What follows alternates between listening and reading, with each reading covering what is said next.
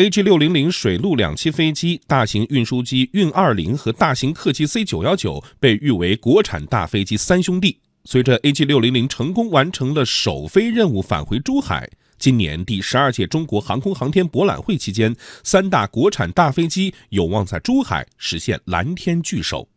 来听央广记者郭翔宇的报道。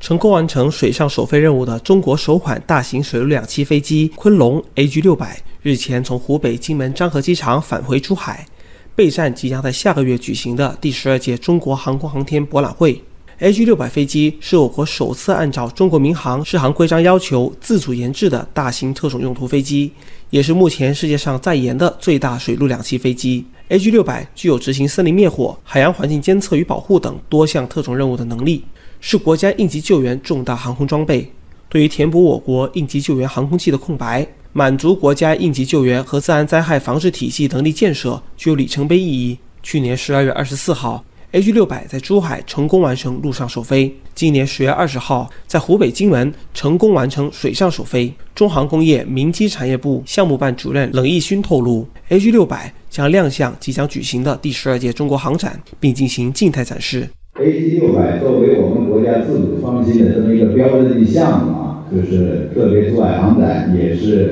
我们现在在国内外也是属于第三和第四大航展啊。呃，通过这个航展来展示我们国家的自主创新的成果，鼓舞我们国民的士气。我认为，如果有需要，我们一定会按照相关的要求出现在珠海航展。据了解，AG 六百水陆两栖飞机和大型运输机运二零、大型客机 C 九幺九被誉为国产大飞机三兄弟。随着 AG 六百成功完成首飞任务，返回珠海，今年航展期间，三大国产大飞机有望在珠海实现蓝天聚首。中国航空工业集团有限公司宣传处处长田牛透露，目前相关准备工作正在紧张进行。三兄弟的珠海聚首值得期待。我们也在极力的做准备。呃，AG 六百，那么我们也在力推它能回到珠海，在航展期间给大家见个面。呃，我们想的就是大飞机的三兄弟，刚才说到的 AG 六百、运二零，加上咱们商飞的九幺九，在珠海航展能够做一个会师。